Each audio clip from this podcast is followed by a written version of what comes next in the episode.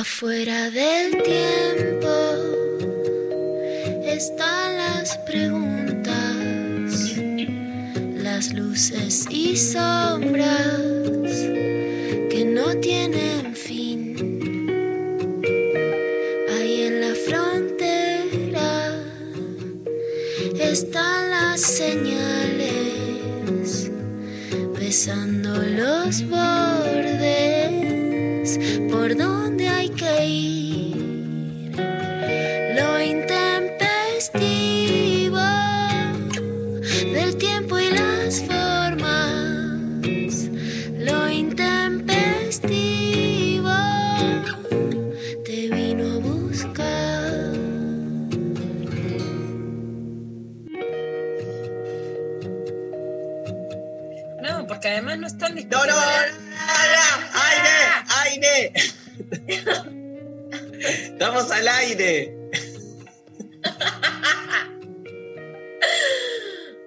Pero escúchame, Pablo, ¿cómo no me pones la, la, la cortina para saber que estamos al aire? No escuchamos. No escuchamos nada.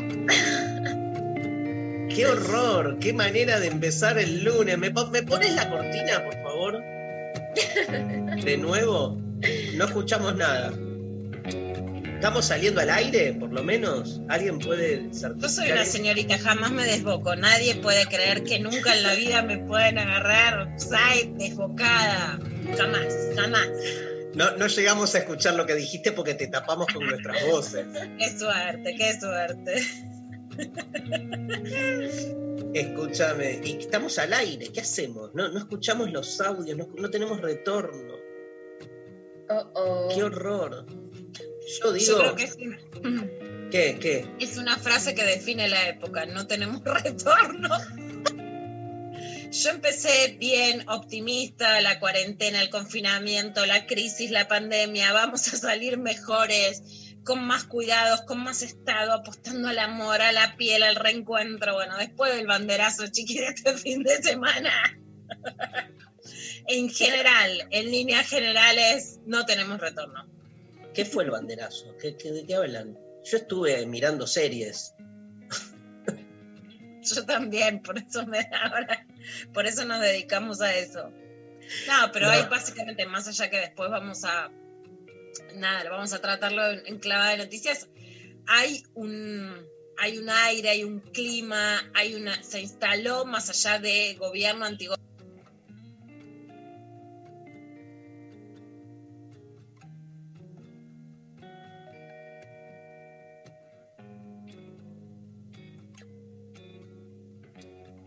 vida. es muy impactante el desprecio por la vida en relación, y esto no quiere decir que no puedas tener críticas al gobierno, críticas a lo que se hace, a lo que se deja de hacer, por qué se hace, digo, no, yo creo mucho en el pluralismo, pero la verdad que la diferencia entre las cifras de Argentina y las de Brasil, las de Bolivia, las de Perú, son tan impactantes, ¿no? Que vos pensás que hay grupos que se denominan pro vida y que entre los muertos de Argentina y los de Brasil hay 49 mil vidas y no les importa.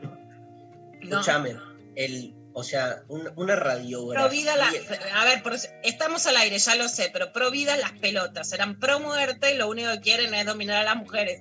Cállenme, digan que no estamos al aire. Estamos al aire, Ay, no me di cuenta, pro vida.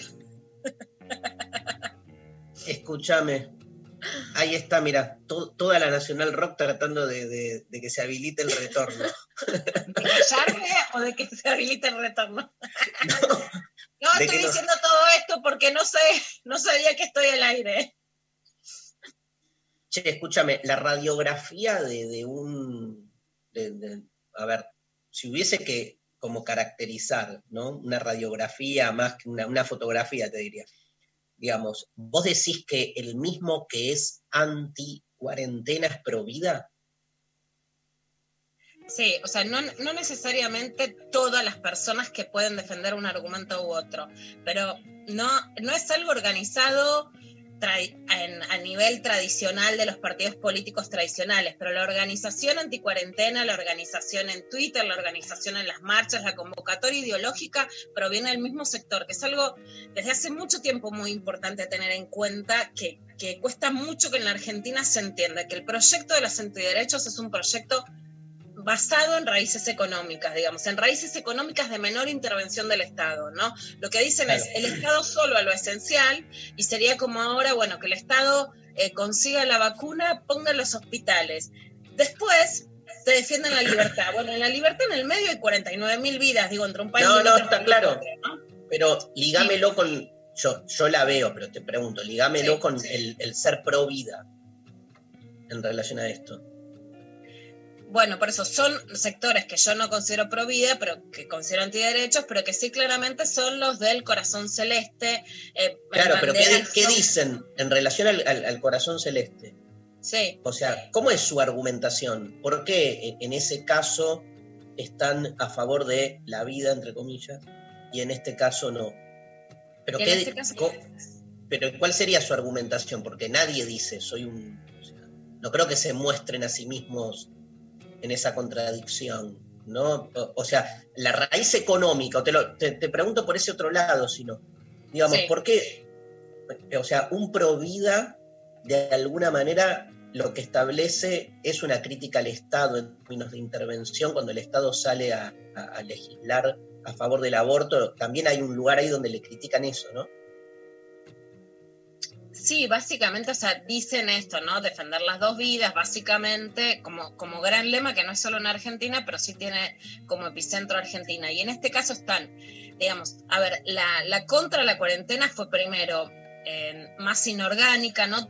La, la, línea ideológica la podés leer en Amalia Granata, pero, digamos, ya sé que nos podemos que eso puede parecer un chiste, pero es digamos, son sectores que demuestran algo. Vos también podés leer la convocatoria de los primeros cacerolazos de, de Boyano, que es el que convoca los cacerolazos por la libertad de salir, pero esos sectores después que, siendo liberales en otros momentos de la historia, podrían haber sido también, o en Francia, liberales para la relación con el propio cuerpo, las propias decisiones, si vos ves claramente las decisiones, digamos, que, que, tomaron los dos grupos digamos, de derecha, claramente, no cambiemos.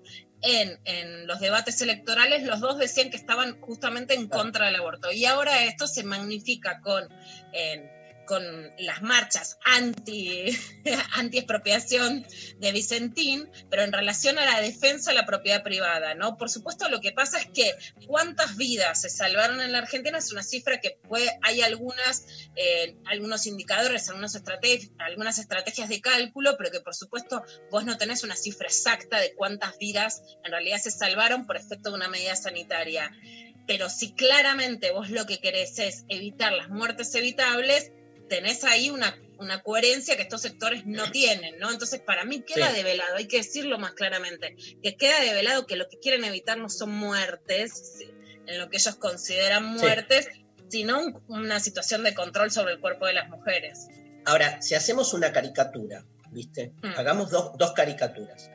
Eh, ponele una caricatura nuestra, ¿no? Caricatura en un sentido hasta eh, no, no por exagerado, sino por tener muy claro, delineado por dónde, o sea, por qué tomamos partido. Digo, nosotros somos pro derechos, obvio, en ese sentido somos, este, estamos a favor de la ley del aborto, estamos a favor de la cuarentena en el sentido de la necesidad de una cuarentena que hoy por hoy se muestra como la mejor manera de, este, digamos, eh, posicionarse frente a un contagio que en otros lugares del mundo ha dado muestras de que sin la cuarentena es peor. Digo, no, no porque veamos la cuarentena como un dispositivo que está bueno, sino porque vemos que es como el, menor de los males, digo, este, porque entendemos todo lo que trae de negativo también, ¿no? Digo, porque también está bueno eso en, la caricatura de nosotros mismos. O sea, no estamos en contra de la libertad. Es una locura, ¿viste? O sea, vivimos la tensión que provoca esto, porque si no es fácil como ponerlo al otro, ¿viste? Siempre en el lugar más extremo. Este, en relación a Vicentín, por ejemplo, tenemos claro lo que es la marcha de la economía en sociedades como las nuestras y la necesidad también de que el Estado intervenga este, para, en situaciones como estas, digo, ya vamos a hablar, digo, uno puede ver, digo, ellos, ¿no? Cuando uno piensa del otro lado de la grieta, por decir así, cómo se fue resignificando la grieta, porque también cambió mucho. Digo, hay mucha gente probablemente que haya votado a, Macri, que está más cerca de posiciones, digo, que está a favor de la cuarentena, ponele, este, y no necesariamente está, está a favor de salir al banderazo. O sea, me parece que ahí, no sé si se entiende a lo que voy, hay, hay como una, se armó medio un cambalache, o sea, yo creo que todavía no está claro, pero se está como moviendo esas posiciones por ahí que hace tres años estaban más claras, ¿viste? De quién estaba de un lado y quién estaba del otro. Obvio que en los extremos, o sea, Maya Granata es un extremo, pero no me preocupa porque me queda claro que es un extremo. Ahora, a mí me, me, preocupa, entre comillas, entre comillas. Yo creo que hay mucha gente que apoyó el banderazo por ahí sin salir, ¿eh? en, las redes, por ahí, este, apoyando y que por ahí no, no, digamos, no es que es un paquete entero, viste, que está de acuerdo con todas las medidas. ¿Qué, es lo que pasa siempre en la política? Como le rompe las pelotas ya tres meses de cuarentena o se le fundió el negocio, entonces este, sale a apoyar esa medida porque no encuentra otro canal de representatividad. También alguien del gobierno, creo que, no, sé quién, pero alguien del gobierno yo leí o o alguien muy referenciado con las políticas del gobierno, eh, no me acuerdo quién, te repito, pero en Twitter decir diferenciemos las cosas, digamos, porque este, está bueno también no poner a todos en la misma bolsa. No lo digo por nosotros, Lula, ¿eh? Lo digo porque falta eso, viste que siempre es más fácil la grieta, viste el binario. Ustedes son todos este, enemigos o somos todos iguales, los amigos de este lado, ¿no? ¿Qué pensás? Sí, no, yo no, no creo en las grietas, no creo en el binario. Eh, y por supuesto creo que hay muchísimos matices para, analizar la realidad, ¿no? De hecho, no se puede hablar en contra del miedo porque en casi todos los, países latinoamericanos esto claramente va a eh, las medidas de restricción de circulación van a llevar a un mayor autoritarismo. Entonces vos puedes apoyar una política sanitaria, pero no podés idealizarla, digamos, ¿no? Entre muchos otros matices. Sí me parece interesante analizar, digo, te, te digo los últimos tres tweets de Amalia Granata, y creo que con eso a analizar buena parte de la política argentina. Hay una noticia que pone La Nación sobre el coronavirus, en donde está la conferencia de prensa de Carla Viciotti, dice volver a la fase 1 sería para detener la circulación y organizarnos ante un claro aumento de casos. La Argentina pasó las mil muertes por coronavirus y hay récord de contagios tanto en la ciudad como en la provincia de Buenos Aires. Amalia Granata hace una hora tuiteó, pero se suponía que estos 90 días que llevamos encerrados era para que se organicen gobierno de científicos, ¿no? O sea, un mm. ataque a Carla Viciotti es la, principal estratega de la estrategia sanitarias, claramente, por supuesto, también a favor del aborto legal. Los 90 días, la cuarentena empieza antes en la Argentina, pero no es que la Argentina puede detener un virus que no se pudo detener en ninguna parte del mundo, sino siempre se dijo que el pico iba a estar en esta fecha y que era para evitar que se colapsara el sistema de salud, ¿no? Pero ahí tenés una clara postura digamos, además anticientífica, anti-cuarentena como estrategia sanitaria y sin ninguna valoración de la cantidad de vinas que no se perdieron en este tiempo. Después que va a estar hoy Amalia Granata el de Ángel de Brito, con Eduardo Feynman, con Romina Malespino, o sea, forma parte de los programas que hoy más se están viendo, ¿no? De la vuelta del cimento como, como programa cautivante, ¿no? Totalmente también naturalizado, una estrategia en el sentido genial de la derecha. Y después, por supuesto, hace 39 minutos, con la producción de pymes y el comercio cayendo más del 64%, el 66% de las obras públicas y privadas paradas, inflación, presión tributaria y gasto público récord, necesitamos construir una Argentina donde prevalezcan la ley y el orden para encaminarla en la senda del desarrollo. Y dicen, atacar al campo argentino es delito de lesa patria. Bueno, todo esto es una mezcla de, ¿no? Este, bueno, una gran frase de la dictadura sobre, sobre el campo, la idea como si esto fueran las retenciones, la, expropiación, también es una crítica, no es solo a la medida económica de la expropiación de Vicentín, que además ya está dada marcha atrás, sino a los efectos económicos de la cuarentena. Ya sé que parece una obviedad, pero realmente si vos crees sinceramente, cabalmente, de verdad, genuinamente en defender las dos vidas, defendés una estrategia sanitaria, aunque tengas críticas, en donde prevalece la vida y la economía. En este caso se muestra en tres tweets cómo lo que quieren es un modelo económico de control de, digamos, de la protesta popular, de los sectores populares y de control del cuerpo de las mujeres como modelo para poder realmente avanzar en un proyecto económico.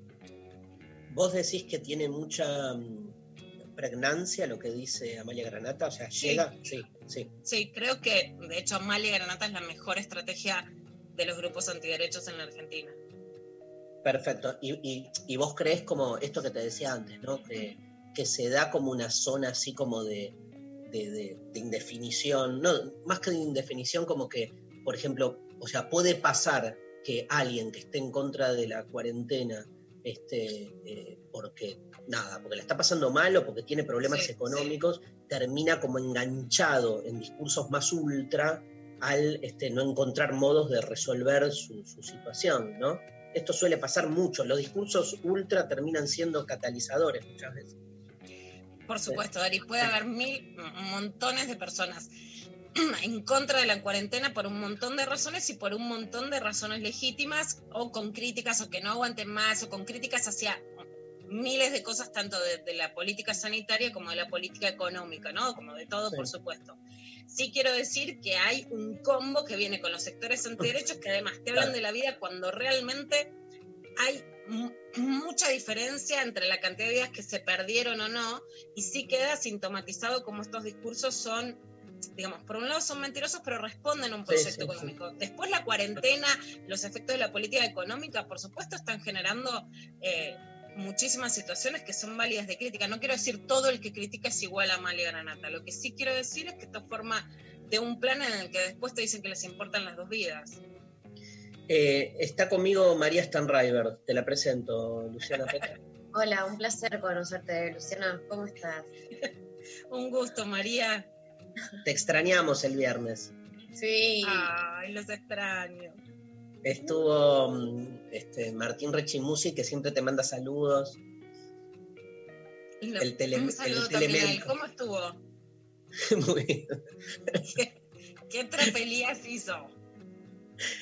Eh, todas. No hace otra cosa que hacer tropelías. Este, eh, estuvo una socióloga de la moda muy interesante hablando de, cómo fue cambiando la moda en los últimos 40 años en la Argentina. Estuvo muy bueno. ¿No, María? Sí, muy divertido y muy interesante. Y de paso, les cuento que están todos los programas subidos. Si ustedes quieren ir a escuchar cosas que pasaron en el pasado y que no lo lograron escuchar en el momento, eh, los pueden encontrar en Spotify y creo que también en la página de la radio. Así que pasar ese anuncio de nuevo, porque a veces la gente manda mensajitos, eh, los programas, no sé qué. Bueno, están. Están, vayan, A Hubo como un cambio en Spotify porque mucha gente me escribió diciendo, eh, no encuentro más los programas. Y es como que me parece como que Hubo un cambio como de, perfil, pero están ahí. Si lo buscan, los van a encontrar.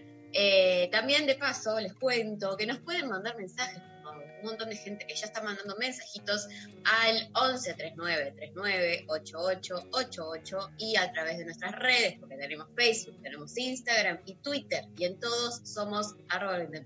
Así que. Bueno, nos vamos a la. Vamos con Espineta Jade, con mi, mi, mi Espineta favorito. Mapa de tu amor, creo que es la tercera vez que pasamos esta canción en tres meses porque la amamos, la amamos. Y bueno, y, esto es una nueva semana. Hoy está Luciano Lutero que va a hablar del amor. ¿Se acuerdan que hace dos semanas habló del amor en los varones? Bueno, hoy nos trae el amor en las mujeres. Mm. ¿Puedes decir mm, Luciana? Dale, un, dos, tres. Mm.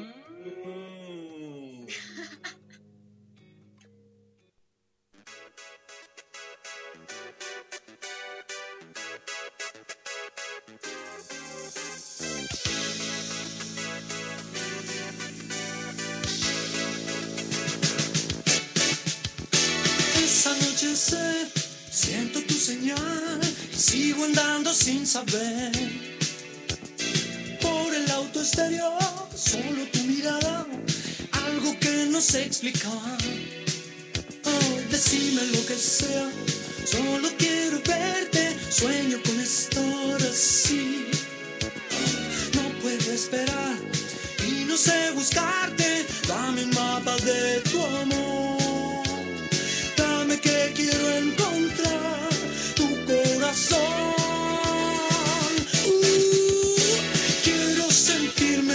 Sueños. Quiero brindarte mi vida. Quiero que me abras los ojos y me des vuelta.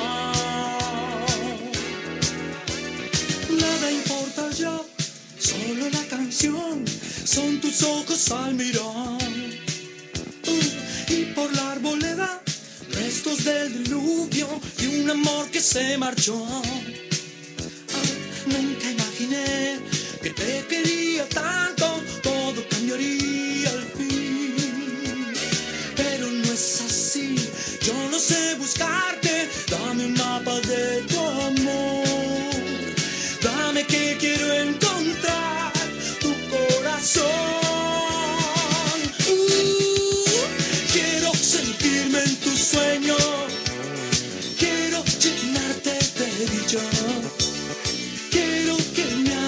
Los ojos y me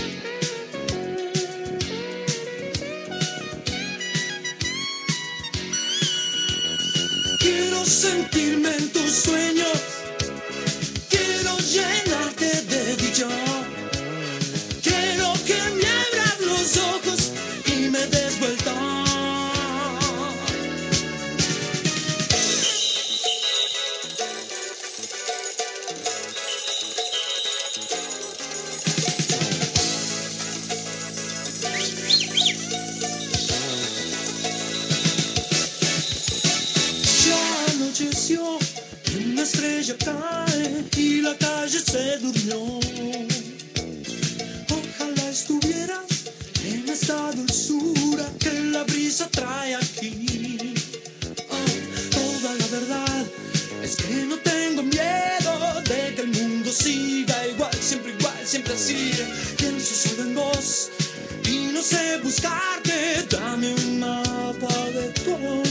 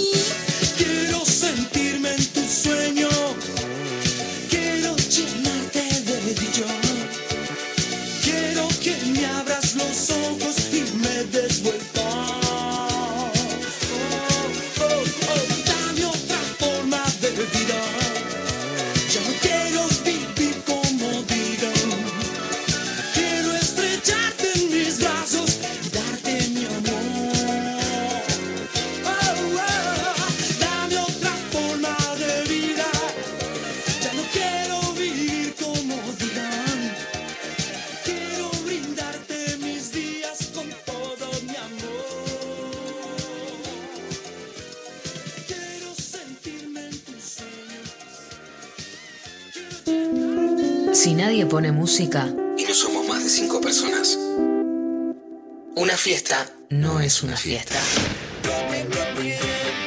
para saber si hay un amor ideal.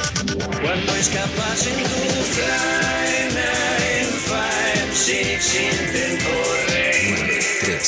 Until the break of dawn, life, life, cannot go by the 93. Nacional Rock. En Nacional Rock vamos a seguir acompañándote. Desde las autoridades nos piden una serie de requisitos que tienen que ver con cuidar y cuidarnos de la propagación del coronavirus que afecta al planeta entero. En este sentido, todos tenemos que quedarnos en casa. Notarán por estos días que Nacional Rock no está saliendo al aire con su programación habitual. Lo estamos haciendo para poder estar a disposición y poder comunicar lo útil y necesario que nos permita de alguna manera contrarrestar este momento durísimo.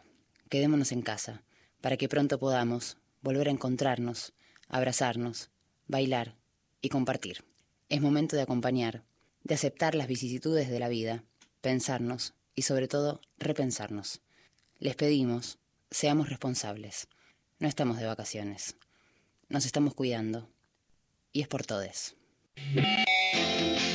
Eso en que crees es lo que creas. 93 7 Nacional Rock. La ciudad. Caos. Subís el volumen. Todo sigue igual. Pero suena mucho mejor. 93 7 Nacional Rock. El coronavirus produce una enfermedad respiratoria leve, que solo en algunos casos puede complicarse. Se transmite por vía respiratoria cuando el contacto es cercano. Para evitar el contagio hay que cubrirse la boca con el pliegue del codo al toser o estornudar, lavarse las manos, usar alcohol en gel y mantener ventilados todos los ambientes. Ante cualquier duda, es importante no automedicarse y consultar al centro de salud.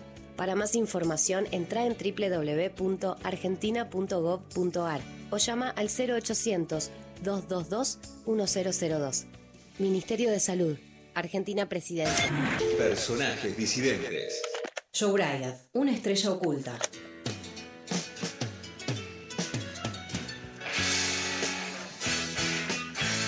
Joe Bryant nació en 1946 en Estados Unidos. Fue actor, músico, cantante que intentó brillar en pleno auge del glam rock en el comienzo de los años 70.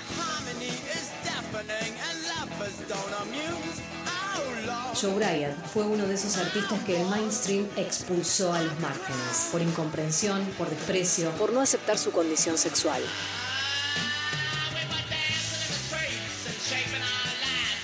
Se lo comparó injustamente con un imitador malo de David Bowie. Pero Joe Bryant era distinto. Tenía su propia sensibilidad, su propio camino. Sus canciones tenían su personalidad.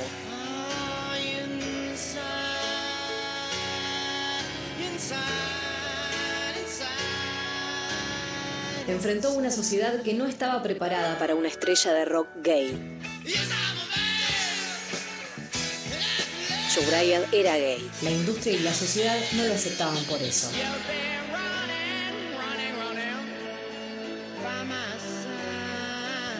Mientras el movimiento glam en el Reino Unido jugaba con la ambigüedad sexual e intentaban aparentar mostrarse como gays, Joe Bryant lo era realmente y lo ponía como el elemento más importante en sus actuaciones. Joe Bryant falleció en 1983 de HIV, con la profunda tristeza que da el olvido y la indiferencia, que fue su verdadera muerte en vida. Pero al escuchar sus canciones, se lo puede comprender, admirar y sentir su música. Joe Bryant, un cantante talentoso y profundo.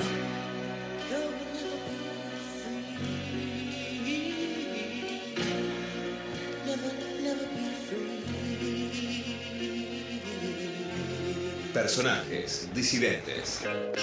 En el aire de Nacional Rock pasan cosas como esta. Un día más, una mañana más, haciéndote compañía desde nuestras casas. ¿Cómo estás, DJ? La verdad que estoy medio Luis Albinoni, con las bolas llenas. A mí no me suelen funcionar las cosas que el común denominador le sirve, pero esto del Zoom me parece una estafa. ¿Seré yo que no aprieto bien el botón? ¿Que tengo que ir al IAC? Temprano para todo. Flor Alcaraz, DJ Pradón. Temprano para todo. Lunes a viernes, de 6 a 9. Música, noticias y algunas cosas para gente despierta. Temprano para todo. En 93.7 Nacional Rock. 93.7. Estamos en Instagram, Nacional Rock 937. Con el fin de detener el coronavirus, desde el gobierno nacional se han tomado una serie de medidas.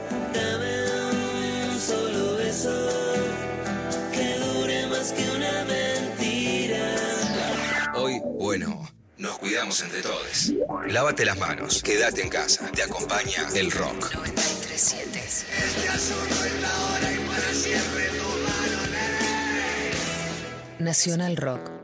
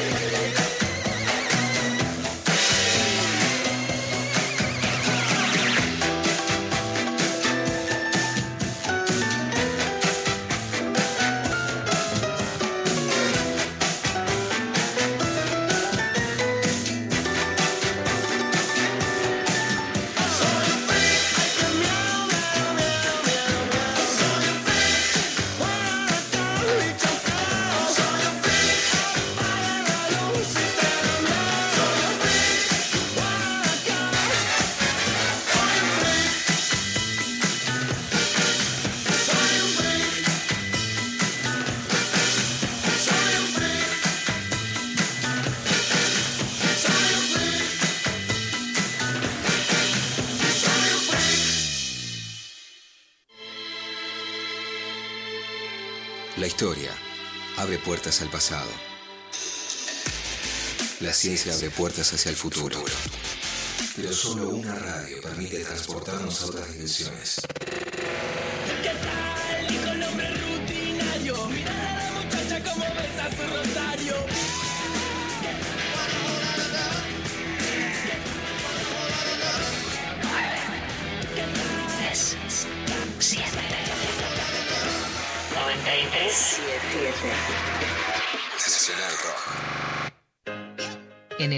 Nacional Rock pasan cosas como esta. Estrellas, constelaciones, fugaces, datos, información, compañía y música, porque estamos en la luna con Grisel D'Angelo. Personas transmitiendo desde la luna el primer programa radial desde la luna y en cuarentena. Sí, con Agustín Camisa. Porque sí, porque no. Vaya uno a saber, pero así se dio y usted lo puede disfrutar aquí. Luna. Estamos en la luna. Lunes a jueves, de 21 a 0. Tranquilando y Grisel D'Angelo. En 93.7 Rock. Nacional Rock.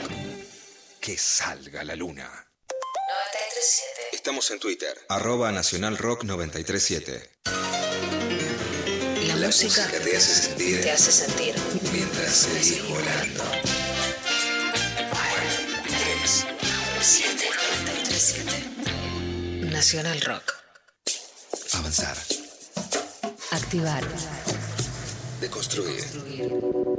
Pensar. 937.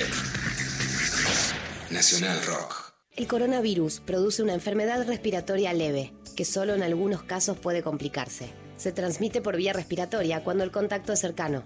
Para evitar el contagio hay que cubrirse la boca con el pliegue del codo al toser o estornudar, lavarse las manos, usar alcohol en gel y mantener ventilados todos los ambientes. Ante cualquier duda, es importante no automedicarse y consultar al centro de salud. Para más información, entra en www.argentina.gov.ar o llama al 0800-222-1002.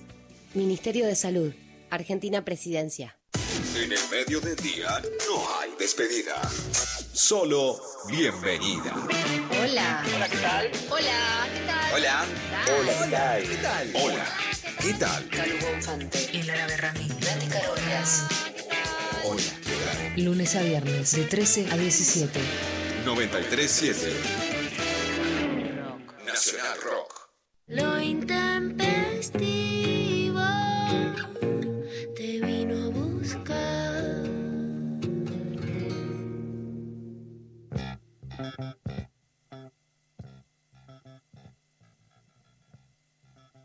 Las luces y sombras que no tienen fin. Ahí en la frontera están las señales, besando los bordes por donde hay que ir. La tangué. Lo intempestivo del tiempo y las formas.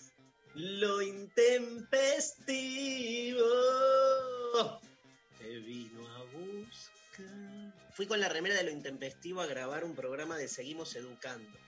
Quiero decirles, no hice mención, nada, para no meter la pata, pero este, aparezco ahí, todos me miraban la remera, ¿qué es esto? ¿Quién te viene a buscar? ¡Qué horror!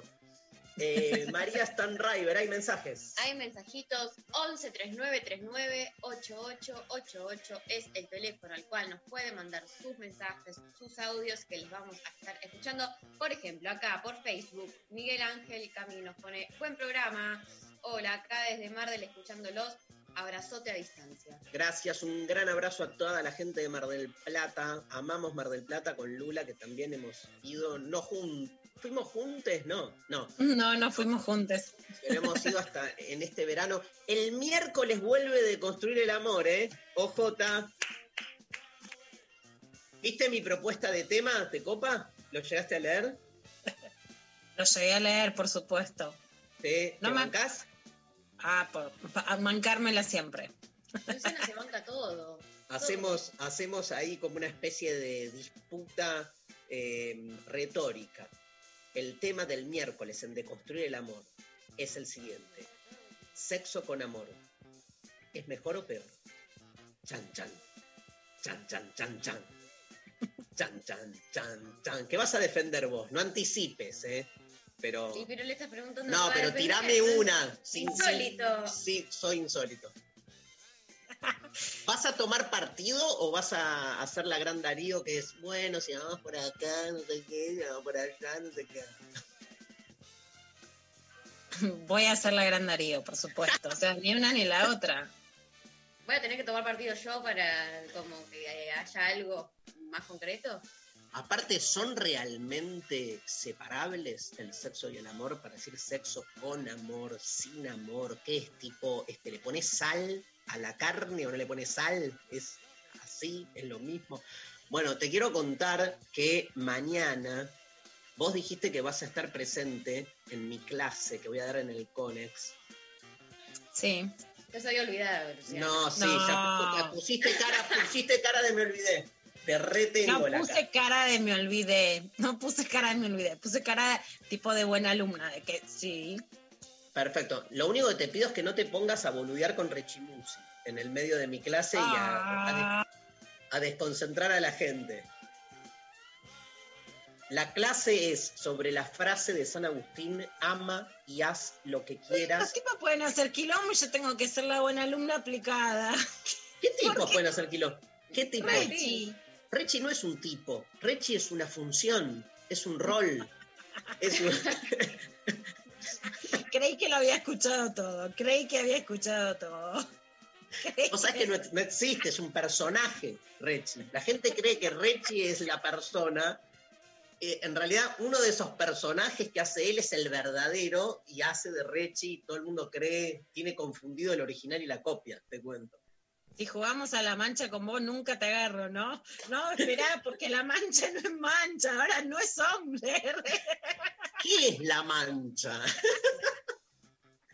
Esperá que la, la tengo acá, María, este, con, leyendo un texto de Heidegger sobre la pregunta por la técnica y se nos volvió una especie como de filósofa existencialista, ¿no, Maru? Sí, ayer tuve un momento como de iluminación divina en el que cerraron y encastraron todos los conceptos gracias a un eh, eh, cuadro conceptual que encontramos en internet de la pregunta por la técnica. No entendíamos un soto y en internet encontramos, viste, monografías.com, bravo. Así voy a salvar el cuatrimestre, encontrando eh, resúmenes en internet que me explican todo, pero no se entiende nada. Vamos a hablar, María, en enredades de mi amiga Samantha de Bake Off. Obvio. O sea, Pero, bueno. ¿Qué? ¿Vamos No, a hablar o no? Sí, hablemos, obvio, es mi tema favorito. No puedo creer. Ayer, Ayer los- y terminamos mirando juntes. siete, María contó de los trending topics, siete correspondían a bardearla. O sea, cuando todo un país está bardeando a una persona, hay que salir a defender a esa persona, como mínimo, obvio, a darle lugar. O sea, no puede haber tanto consenso en contra de alguien, Becker. ¿Sos. Bake ¿Sos no? Me quedé afuera. Tiene todo para gustarme, pero me quedé afuera. Así que me Increíble, que porque es como el ¿Eh? reality, el, tu reality por, por- o sea, debería ser tu reality de cabecera. Porque, a ver, ¿qué representación Porque te hacen? la putita, golosa, igual, eh, o sea, un programa de tortas, ¿qué, qué más querés? Ya está, está todo ahí. Está bien, María, acepto tu reto. Ok. eh, Bueno. Otro mensaje. Eh, Tienes razón. Cata Castellano nos manda por Twitter, amo mis mañanas con intempestivo. Eh, Zulma nos manda eh, por Facebook, buenos días intempestivos, lista para escucharlos con té de jengibre y torta exquisita. Bariloche amaneció con nieve. Saludos y muchos abrazos virtuales. Doy la vida por estar en Bariloche en este sí. momento comiendo una torta y tomando un café con leche. La vida, ¿eh? Igual la vida no vale nada, ¿viste? La vida no vale nada si no es para comprender otro minuto de ser y morir. En una cama la vida no vale nada si cada. ¿Qué es eso? Pablo Milanés. Hablo milanés. Me encanta. A ver, espera. María, ¿sabes quién es Pablo Milanés? Obvio que no. ¡No!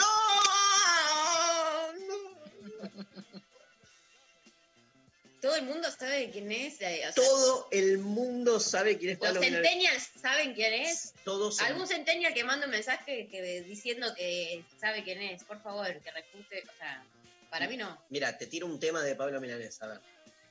Eh, los años pasan, nos vamos volviendo viejos No. y el amor... No, no. Eh, Era. Yo pisaré las calles nuevamente, después Santiago. Ensangrentado. Qué grande, Lula. Cuando cantás me, me, me generas una alegría. Lo que pasa es que no me acuerdo las letras, pero esa es la que más me emociona. Esa es la que más me emociona. Es un cantante cubano que era como el, el otro de Silvio y vinieron en el 84 a la Argentina, hicieron un Luna Park que yo fui, obvio. Silvio y Pablo y de- los Ignoro que el asesino cogió por otro camino y preparó otra celada. La vida no vale nada si se sorprende otro hermano cuando sube de antemano lo que se le preparaba. La vida no vale nada. La vida no vale si nada, si cuatro minuto, por minuto. Y al final por el abuso se decide la jornada. La vida no vale nada si tengo que posponer otro minuto de ser y morir, Morir en, una en cama. una cama. La vida no vale nada si en fin lo que me rodea no puedo cambiar cuál fuera lo Saqué que bien el. que Ahora va, va, va, va. Sacame la canción, sacala, Pablo. Bueno, Es súper. Es una canción, por ejemplo, el Mi Santiago ensangrentado sobre, por supuesto, el golpe militar en Chile que asesinó a Salvador Allende.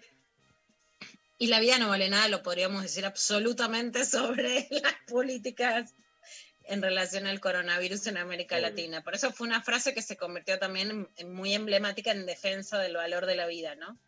acá hay un montón de centennials diciendo, la conozco, la conozco, la conozco. Mentira. Me- no puedo mentir porque la tengo a María al lado, en realidad, ¿viste? Hice la gran medios hegemónicos que dicen, Acá me llegaron mil mensajes de. Y nada, no tengo, no me anda la conexión. Hay un audio de un oyente, a ver, eh, González. No sé qué habrá pasado durante el fin de semana, pero Darío tiene un humor hermoso, está resplandeciente. Tuve, gracias, tuve a tres hijes hermosos con los que nos fuimos a caminar por la General Paz. ¿Podés creer que nuestra salida del Día del Padre fue una caminata por la General Paz? Es como amo las fronteras. ¿Sabes por qué amo las fronteras? Porque hay en la frontera están las señales. Gracias, oyenta. Yo creo que también como que se terminó tu semana de cumple, te, te venían arrastrando con un día muy bueno, que fue el Día del Padre. Fue hermoso. Entonces quedaste pum para arriba. El, re- el regalo que me hizo María fue una cosa increíble, increíble. O sea, me regaló mi una de mis comidas favoritas, pero aparte se tomó el trabajo de buscar el lugar que ella sabe que es el que más me gusta, que prepara del mejor modo esa comida. No voy a decir cuál es. Voy a dejarlo en, en suspenso y en misterio. Este, No, dale, lo eh, mejor.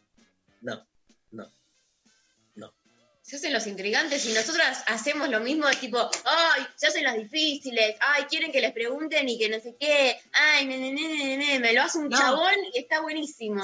Pero no, es que no es hombre, es una mancha, es un poder superlativo. Dale, es un plato de comida, tampoco vamos a hacer misterio de eso. Algo con pescado, dice Lali. Muy bien. Obvio. Obvio, Lali. Yo nací adentro de una ostra, boludo. Bueno, Bueno, Sí. sí, ¿no? La concha de la ostra. Me encanta comerme ostras crudas. Amo. ¿Probaste, Lula? no, no me, no me gusta para nada todo ese mundo. Soy re crudo. Soy el, el- el señor crudo. Odio la cocción, odio la civilización, odio lo humano. Quiero ser diógenes comiendo carne cruda. Más mensajes. Más mensajes. Eh, Adri Espinola Ruiz dice: Las columnas de Luciana y Sol despeinadas son todo lo que está bien, en mayúscula. Bancando a nuestros columnistas. Paula nos manda por Twitter: Buenos días, Dari, Lula y Mari. Escuchándoles de nuevo después de una semana sin escucharles. Toda la gente que fue el banderazo da vergüenza ajena. Fue un rejunte de la misma. De la mierda residual de siempre. Buena semana para el estrés. Ya vamos a hablar del banderazo, nos vamos a escuchar. Hay dos audios más, vamos, dos audios más. Vamos. Lo intempestivo del tiempo y la forma, lo intempestivo que vino a buscar. Me encantó. Hermoso. Hola, ¿qué tal? Eh, vengo a dar fe de que con mis 24 años conozco a Pablo Milanés, eh, gracias a mi vieja, obviamente, eh, y recomiendo mucho el tema El breve espacio en que no estás. Si mal no recuerdo, se llama así, temazo, muy linda letra. No, pará, pará, no, no cuenta como centennial, 24 años. ¿Cuánto tiene un centennial? Hasta 22 o 23. es, en- no, en la- es 96 en la fecha en la que cambia. Todavía restan restos de humedad. La, la, El la, problema, la. Mari, no es la edad, sino que lo que dice es que la que le enseñó quién es, la madre. vieja. Si vos querés que. María lo conozca, pasale los temas. Me saca cagando. Mentira. Yo, cuando Me María, todo los temas que cuando siempre. María tenía 3, 4 años, le enchufaba el Walkman en la oreja y le metía. Caetano Veloso. Claro, Silvio y Pablo, Cuba, Cuba, Cuba. El pueblo te No, saluda. Esas no, tanto no. Sí, los, quila, los quilapa, los quilapayún. El pueblo unido jamás, será. Jamás será vencido. La la la la la la la la la la la la la la la la la la la y tú vendrás. El tomate. El tomate, ¿para quién es el tomate? Yo te Culpa quiero- tiene el tomate Tomate. que está no sé qué verga en la no maca. sé qué verga, no decía, seguro. Acá. ¿Qué? A ver. Eh, acá te mandan ese humor de Darío para un lunes en la mañana en estos tiempos. Es lo más. Gracias, Dari. Ay, qué lindo. Gracias. También te ponen. Me pone contento hacer este programa y estar con Luciana Pecker, que es mi mejor amiga. Gracias. Ahora me quedé tentada de escuchar esa de Milanés porque era romántica, muy Ese- linda. Te la canté, es todavía, todavía restan canas de humedad. La la la la la la la la la la la. Te prefiero compartida antes que na, na, del breve espacio en que no estás. Te prefiero compartida. en- para La construir el amor. parte, la parte que nos estamos acordando, ¿no? La memoria selectiva. Pero da para hablar, tengo ganas de hablar en serio de poliamor, pero no, viste el chiste, el chiste. Cual promesa de llenar el breve espacio en que no está. Todavía yo no sé si volverá. Porchazo en el orto. Nadie sabe al día siguiente lo que hará.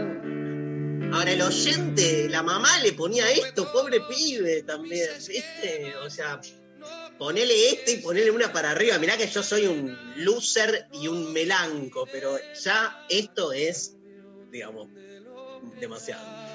Después me critican cuando yo pongo reggaetón. Pablo González, nos vamos a la pausa con Charlie García. Vamos para arriba, ¿sí? O más o menos, ¿no? Porque este tema, no soy un extraño, sigamos, sigamos haciendo una especie de fondue de lo peor de nosotros. Charlie García, no soy un extraño, esto es lo intempestivo.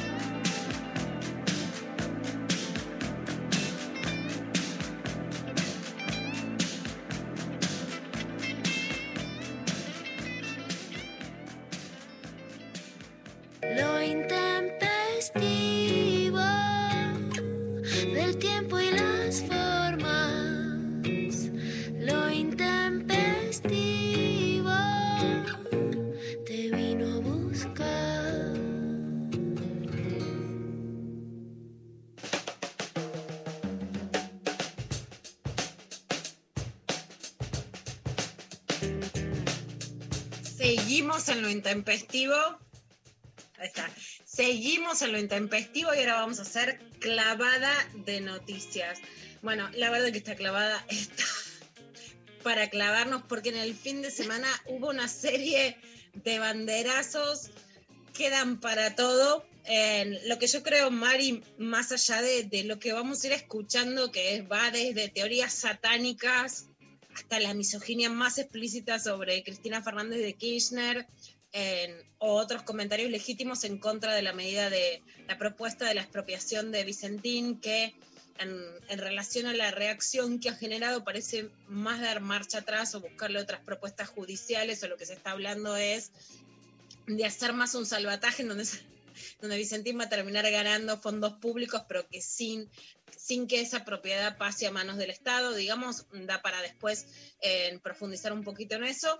Pero eh, sí hay, hay dos cosas que se ven, ¿no? Un giro muy fuerte a, a una derecha mucho más consolidada como oposición en la Argentina, la vuelta también por lo menos simbólica de Mauricio Macri tuiteando como referente de la oposición o como corriendo por derecha su propio a su propia fuerza partidaria con Horacio Rodríguez Larreta trabajando codo a codo con muchas diferencias internas pero trabajando conjuntamente con eh, Axel Kicillof y con Alberto Fernández. Y por otro lado, claramente que en este país cualquier propuesta que involucre en el un mínimo, un tocar un mínimo de algo que tenga que ver con los recursos de los sectores más altos de la Argentina, genera una reacción política que es inviable, con lo cual también nos podemos preguntar, bueno, hasta qué punto, Jorge Lanata ayer decía, por ejemplo, bueno, esto no es lo que votaron. Cuando vos mandatás a un gobierno, lo mandatás para que pueda llevar a cabo políticas económicas, ¿no? No solo de administración de lo que hay, sino de una administración que incluya algún nivel de, eh, de digamos, de cuestionamiento, de demanda a los sectores más altos de la población. Retenciones al campo, escándalo. Expropiación de una empresa agroexportadora eh, quebrada, escándalo. Impuesto a la riqueza, escándalo. Bueno, vamos a ver parte de este escándalo con el banderazo.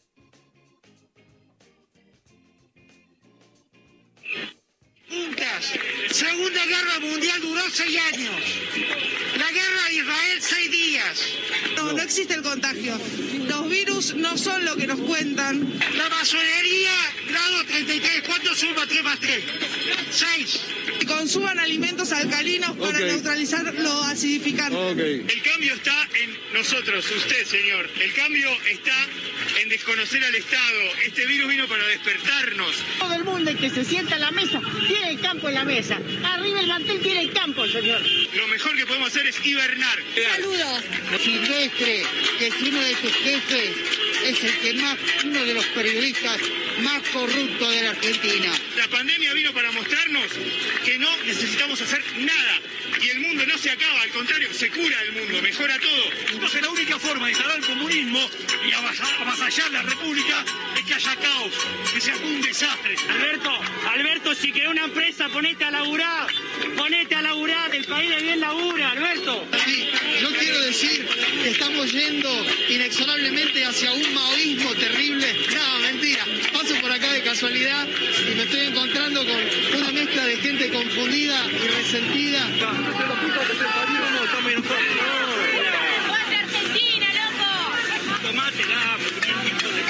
Como mucho no. ¿Cree que tiene algo que ver con que Vicentín fue el principal aportante de campaña? No sé, eso ya no lo sé. Eso ya no lo sé. No, no, no. No, o sea, no lo puedo creer. Bueno, como dice un sitio en Instagram, COVID y confusión, un banderazo en parte en contra de la medida de, expropiación de, de Vicentín, que más allá de quienes puedan discutir o no, de los sectores, incluso empresarios, o sea, terminó defendido sin discusión, como si el gobierno fuera a avasallar. De hecho, Jorge Lanata dijo, no es como si nada de lo que nos pertenece fuese nuestro, ¿no? Como si viniera realmente una ola de expropiaciones como fue la Revolución Cubana sobre los sitios que eran, eh, bueno, norteamericanos, un- una medida totalmente inviable en la Argentina cuando lo que se estaba hablando es si le pones, si el Estado pone plata, que también esa plata sirva para regular el mercado de alimentos y que, y que por supuesto y que se regule a quienes más se han endeudado eh, o por ejemplo, bueno, hay, hay algo que, que me parecía interesante, los dueños de Vicentín salieron a andar en yate en medio de la cuarentena, digamos, ¿no? Y la gente siente que les van a ir a expropiar, como tuiteó la Inca, la máquina de, de hacer café, ¿no? Y La, eso la tiene que ver, Nación, ¿no? la Nación tituló, ¿viste la tapa de la Nación de ayer? ¿Cómo era? La, la tapa de la Nación decía, ahora la chequeo bien, pero decía eh, masivo banderazo a favor de la propiedad privada. No, bueno. Pusieron la palabra, fíjense, eh, pusieron la palabra propiedad privada en, en la tapa en- del domingo, además. Sí, a mí me sorprendió mucho en general, la verdad que la línea editorial de, de casi todos los diarios del establishment, defendiendo la propiedad privada, por ejemplo, hay algo que hay que decir, no quiere decir que porque el Estado pone plata para pagar los sueldos, los medios tendrán que responder a las políticas del actual gobierno. Pero eh, tanto La Nación como Clarín, como otros medios, están re- recibiendo ATP para poder pagar sus sueldos. Esto, además, eh, bueno, está dicho y lo denuncian también las comisiones internas. No quiere decir que esté mal, pero si vos sos un eh, defensor a ultranza de la propiedad privada, no crees que el Estado tenga que ir a salvarte para pagar sueldos, ¿no? Entonces, la verdad que también hay una apropiación del concepto de propiedad privada solo para que el Estado no pueda regular cuando hay una empresa que se pueda perder, pero no para no aceptar que el Estado sí te ayude a mantener tu propiedad privada, ¿no? No quiero decir nunca con esto que porque el Estado subsidia medios de comunicación tengan que seguir su línea gubernamental. Pero la verdad es que sí me parece que, como siempre en la Argentina, la idea de la propiedad privada es que el Estado salve mi propiedad privada, ¿no? Si no, no hubieran pedido e- ese, ese nivel de salvatajes. Vamos a escuchar ahora qué pasaba en este banderazo en Rosario. A ver. Nacional puesto la celeste y blanca, los peronistas y los kirchneristas jamás. Es antiperonista. Yo soy recontra los gobiernos peronistas. Son todos ladrones. Es antiperonista usted. Por supuesto. La señora, con la señora no tomo un café. No tomaría un café con Cristina. No, no. ¿Con quién tomaría un café? Si Alberto la echa a Cristina, capaz que de esas tomo Tomaría un café con Alberto si la echa Cristina. Si la echa Cristina. Usted es peronista pero antikirchnerista. Anti, a muerte. ¿Qué tal? ¿Por qué estoy acá? Vamos, estamos enojados. Mátela, mugriento hijo de... Zurdo, gritan. ¿Qué cree que pasó con el préstamo que le hizo el Banco En eso no me tengo que meter porque son problemas institucionales. ¿Cómo toma que Vicentín haya sido el máximo aportante de campaña del gobierno de Mauricio Macri? Desconozco, eso no sé yo. Por ese tema no marchó, no fue a ningún banderazo. No, no, porque si no hubo ninguna marcha para eso. No, no se han convocado. ¿Por qué cree que el gobierno de Mauricio Macri en los últimos meses le ha dado un, un crédito por día? Eso tiene que, que investigarlo la justicia, ¿no es cierto? Acá no defendemos ningún partido político, no defendemos a un partido, a una agrupación. ¿Quién le gusta políticamente a usted, A señora? mí que me gusta pero políticamente, por supuesto que todo el gobierno y el staff de Macri. ¿El de Macri? Sí, justamente, el de Macri, que vuelva Macri. Necesitamos nuevos dirigentes, nuevos liderazgos. ¿Quién lo representa políticamente? Eh, cambiemos y libertad sin populismo. ¿Cuál es La- Libertad sin populismo? Libertad sin populismo es un movimiento nuevo donde hay gente de derecha, de centro, de libertades. ¿De izquierda. No, de izquierda por supuesto que no. ¿Usted está a favor del gobierno anterior? Yo estoy totalmente a favor del gobierno anterior, sí, muy bien, totalmente a favor. ¿Cómo tomó que haya cuatro espías que hayan entrado a la Casa Rosada? No sé, desconozco. Y ya lo ves para CN5 que lo miran por TV. Es antiperonista Cuando lo derrocaron a Perón con el gobierno militar en la Casa Rosada, también había 500.000 personas. Y hoy pasa lo mismo. Ojo, que ellos son la mitad, pero del otro lado hay otra mitad. Ojo, presidente. ¿Cómo está tomando el tema del espionaje? Eso es todo Eso. falso, es Todo todo falso. Ella ya hizo lo mismo. Che, Lula, no hay, no hay solución, ¿no? Digo, con. Como O sea- dijiste vos, no hay retorno, empezamos este programa, Darío Firmo.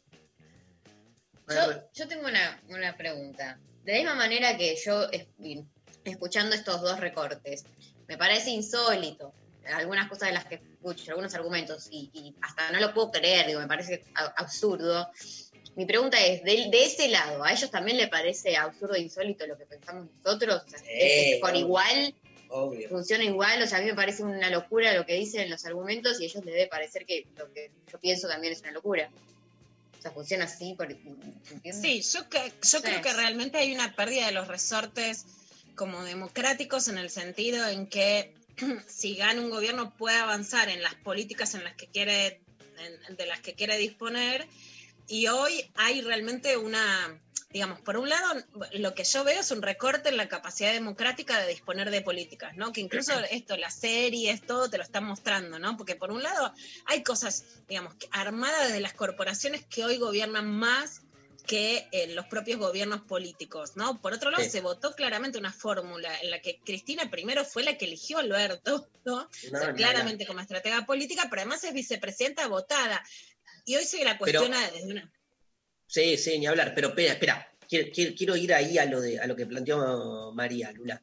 Pero ponele, le pregunto a María, ¿eh? A ver, sí. Para charlar entre los tres. Digamos, vos cuando lo ves a Rodríguez Larreta sentado con Alberto y a- ¿se te hace ruido? No.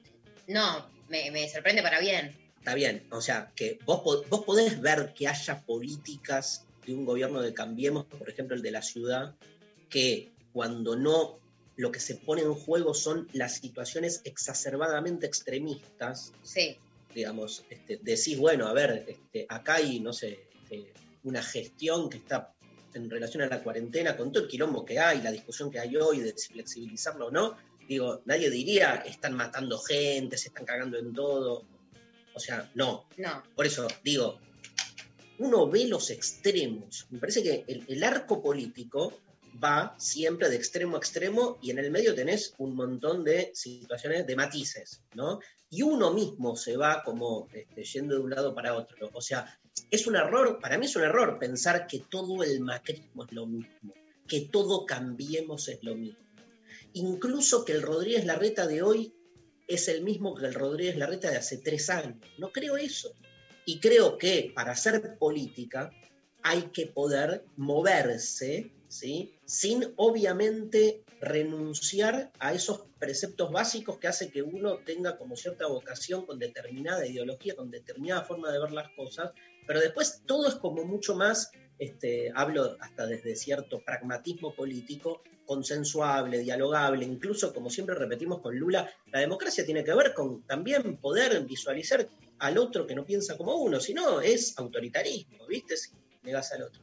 Ahora, obviamente una cosa es alguien que está ahí en una marcha diciendo maten a Cristina, y otra cosa es alguien que tiene una función de gobierno, aunque no la tenga, que tiene otro discurso, que vos podés este, obviamente debatir dónde están las prioridades, este, por qué están en contra de ciertas cosas y vos a favor. Me parece que eso, digo, es diferente. Lo mismo me pasa con todo, ¿eh? No todos los menotistas son iguales, no todos los religiosos son iguales, pero siempre es más fácil ponerlos a todos en la misma bolsa, porque uno se ordena mejor a uno mismo. Pero eso hacen los extremistas, de, los dos lados, digo, este, de todos los lados, ni siquiera de los dos, porque pasa lo mismo, no es solo una cosa del peronismo, del macrismo, pasa lo mismo con la izquierda, pasa lo mismo con todos los movimientos, este, a veces se van a un extremo, pero el extremo tiene que ver con extremizar al otro, porque uno no se ve a sí mismo en el extremo, uno se ve a sí mismo siempre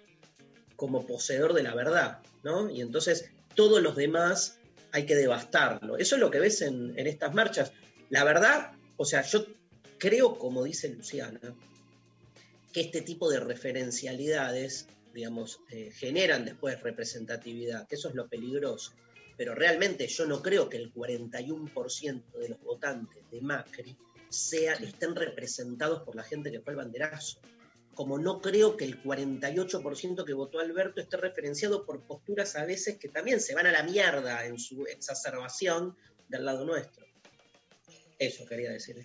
Sí, no, yo creo que si hay un error es creer que toda la centroderecha es igual. Hoy sí hay un corrimiento como del imaginario o, o más manipulado de lo que creemos hacia una derecha que corre de, de hecho a Rodríguez Larreta y a la centroderecha o a los que tienen funciones de gobierno o a los que piensan más en una derecha de gestión que en una derecha ideológica. Y esto se ve también en los medios de comunicación. La mesa de Mirta que estaba Juana Viale. Eh, bueno, fue increíble con Babi Checopar, Fernando Carnota, el negro González Oro y Eduardo Feynman, que hoy sigue también por Canal 13. Esto decía Babi Checopar, entre otras cosas. Cristina Kirchner, chicos, dése cuenta, y no me, no le busquemos las dialécticas. Es hoy Cristina Kirchner es el cáncer de la Argentina. Y mientras Cristina Kirchner moje en política, no va a haber paz nacional. ¿Por qué? Porque hay una patología en cada uno de nosotros. Todos tenemos una patología, todos somos de una forma, por algo queremos llegar. Creo que la señora es una señora sola, es una señora que el único poder que tiene es el poder.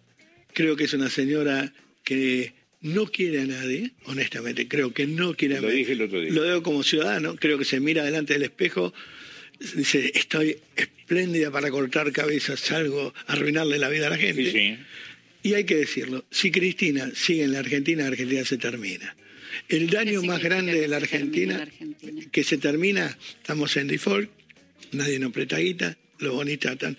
Porque además, si nosotros le pedimos plata afuera y después se la devolvemos como nosotros queremos y no como firmamos, no te prestan nada más en la vida. Te dicen, bueno, dame lo que puedas, pero no me pidas Pero nunca, nunca más nada. Los países que no entraron con Chávez y Madu- eh, con Maduro y, Fidel, y China y Rusia, nos miran, eh, Uruguay nos detesta hoy.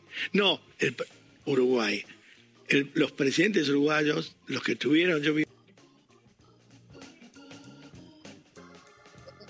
Bueno, o sea, ¿cómo se pueden mezclar tantas cosas eh, en una, o sea, sin parar, sin respirar en ningún momento, sin poner un punto y aparte? Eso primero es como una capacidad que no puedo creer. Y segundo, me, me, me encontré como con ganas de hacer, vieron que ahora existe algo en los youtubers sobre todo, que es gente reaccionando a eh, videos de otras personas, entonces ponen como un video o algo y reaccionan con caras o cosas a lo que están diciendo porque, me parece insólito, Sol Espinal lo hace muy, muy divertido. Me veía a mí misma poniendo caras eh, con cada una de las cosas que dijo este varón, por favor. Es una señora sola, es una de las misoginias más grandes de la, de la historia de la comunicación universal, ¿no? Una señora sola, por lo tanto, como no tiene hombre, como no tiene sexo, es villana, no quiere a nadie, se mira al espejo como es y sigue siendo una mujer bella, su belleza la vuelve todavía más maligna. O sea, es de una misoginia impresionante, pero además antidemocrática porque Cristina Fernández de Kirchner fue votada para ser vicepresidenta, ¿no? Si no se va, además es desplazado, es el cáncer, que obviamente remite a la idea de vive el cáncer por el cáncer de Eva Perón, aun cuando contó que su propio hijo haciendo un tratamiento de quimioterapia, o sea, el cáncer no tendría por qué ser sinónimo de algo demonizado, pero sin embargo lo hace y bueno, y a la derecha de la propuesta de la FMI, que es aceptar, ¿no? Georgina Cristeva, que los que no aceptan son algunos acreedores, porque la deuda se ha vuelto más compleja que negociar con el Fondo Monetario, pero una derecha eso, que no es todo igual. Hoy el Fondo Monetario está a la izquierda de Babi Echecopar, lo hemos dicho todo. Me interesó que al principio empezó diciendo, no le busquemos la dialéctica.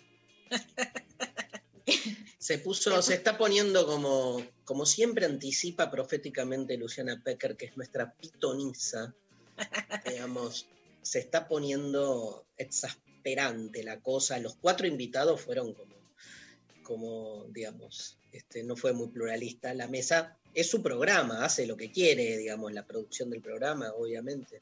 Este, ¿Se acuerdan cuando fui yo hace unos meses? Digo, este, Igual ¿En qué te has ya como- convertido?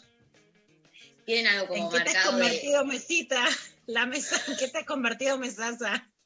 ¿Quién estaba sentado en donde estaba sentado yo? Quiero ver eso. Creo que Babi. Babi. Eh, no, que ya, tienen como, como algo instalado de los sábados a la noche hacer mesas gorilas y los domingos al mediodía algo más, más tranca, más eh, heterogéneo, ¿no? Como que ya se les instaló. Que nadie se acuerda que, quién, quién estuvo el domingo en la mesa. Ah, ah, ah. No, bueno, qué sé yo, nos importó el sábado a la noche. Bueno, ¿tenés más, Lula?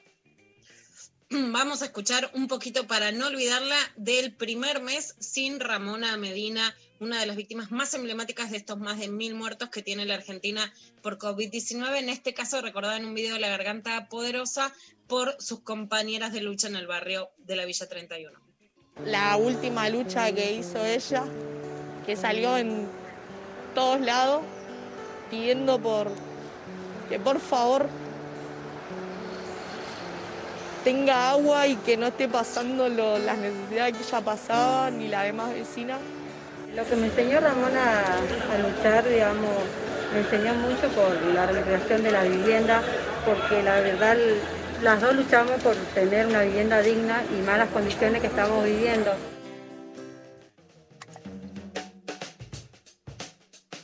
Buenísimo. Bueno, esto era lo que se decía para, para poder escuchar también la voz del pueblo que claramente hoy no se está escuchando en los grandes medios y en un retroceso que también nos trajo la cuarentena, ¿no? Que es Mm. un- una televisión que vuelve a estar más dinosaurica, digamos, en- con perdón de los dinosaurios, que no se debería usar ese sinónimo, pero para entendernos, en términos de un retroceso y que por supuesto en medio del encierro tiene más, eh, tiene más personas que la ven. Perfecto, bueno, gracias Lula, un placer, como siempre.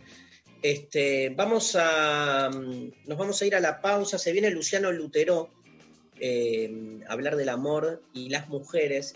Vamos a escuchar, está presentando un nuevo disco Laura González, eh, una música del carajo, una cantante increíble. Yo trabajé este, un par de, hice un par de funciones con su hermana Elis García, que es una genia total.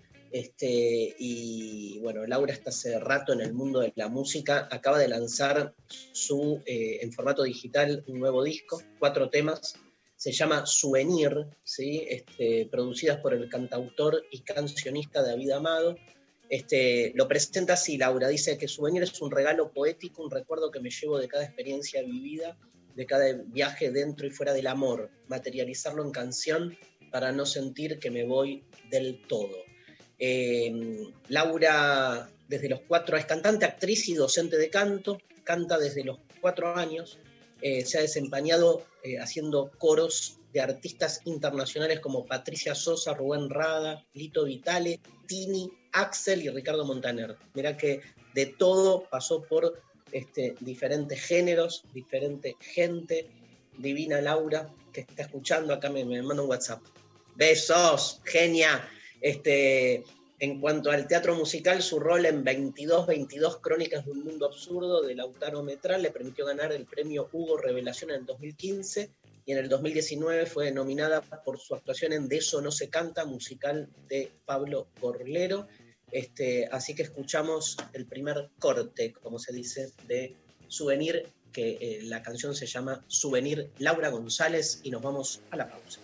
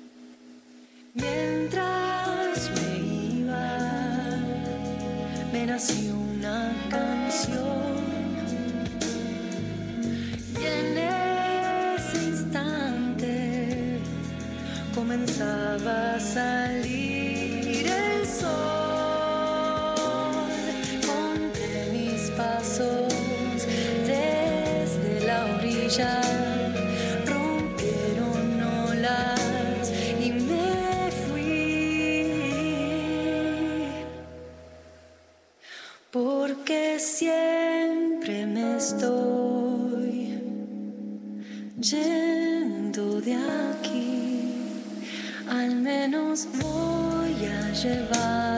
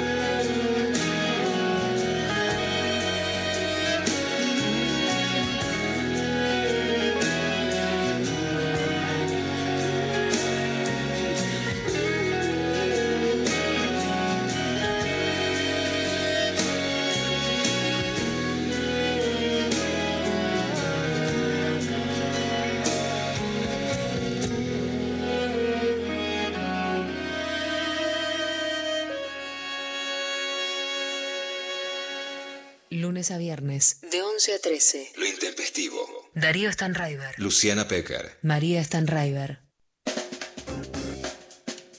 les ha gustado Souvenir, lo buscan en todas las redes. Laura González, el nombre de este, quien hizo, eh, quien creó y quien grabó este temazo. Y vamos a ir escuchando el resto también de sus, de sus canciones a lo largo de las próximas semanas. Está con nosotros Luciano Lutero.